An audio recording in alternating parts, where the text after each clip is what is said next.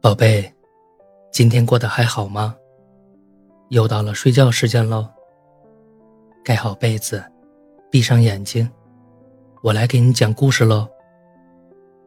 今天的小兔子心情十分的开心，因为它获得了森林里研究比赛的第一名。回家的路上，路过小狐狸家，小兔子特地跑去，想把这个好消息分享给小狐狸。敲了半天的门，小兔子发现小狐狸不在家。路过的大象伯伯看见小兔子在敲门，就告诉小兔子说：“小狐狸去森林里摘桃子去了，晚上才会回来。”小兔子有些失望，谢过大象伯伯后便回家了。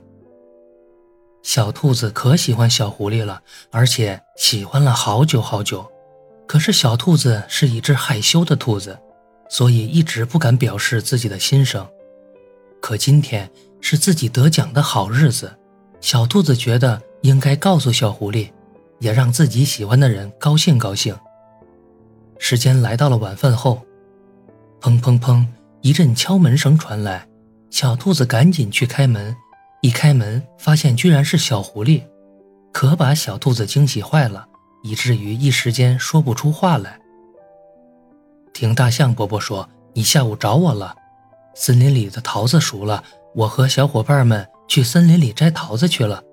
我尝了一下，可好吃了，给你也拿了一点小狐狸看小兔子不说话，于是提前开口说。小兔子仔细一看，才发觉小狐狸抱了一堆桃子，于是连忙招呼小狐狸进屋里。小狐狸来到屋里坐好后，小兔子给小狐狸说了好多好多的话，有自己比赛的精彩片段，也有自己得奖的惊喜心情。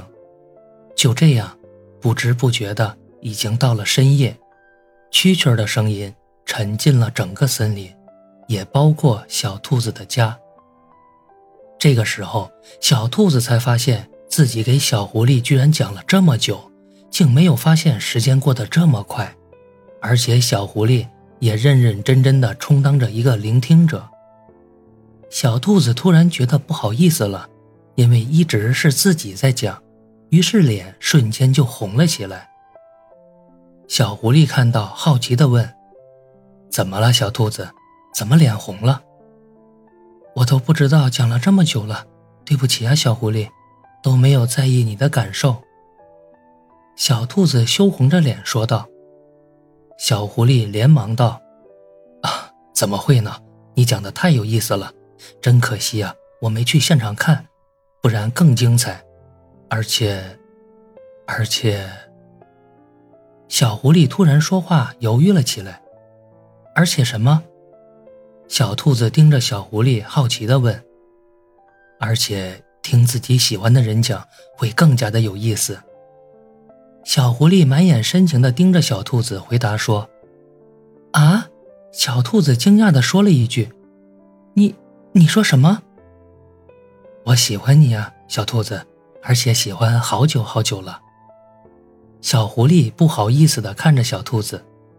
天色渐晚，森林里的小动物们要进入梦乡了，而那些小情侣动物之间，就像小兔子和小狐狸，会在进入梦乡的时候。给对方说上一句“晚安，好梦”。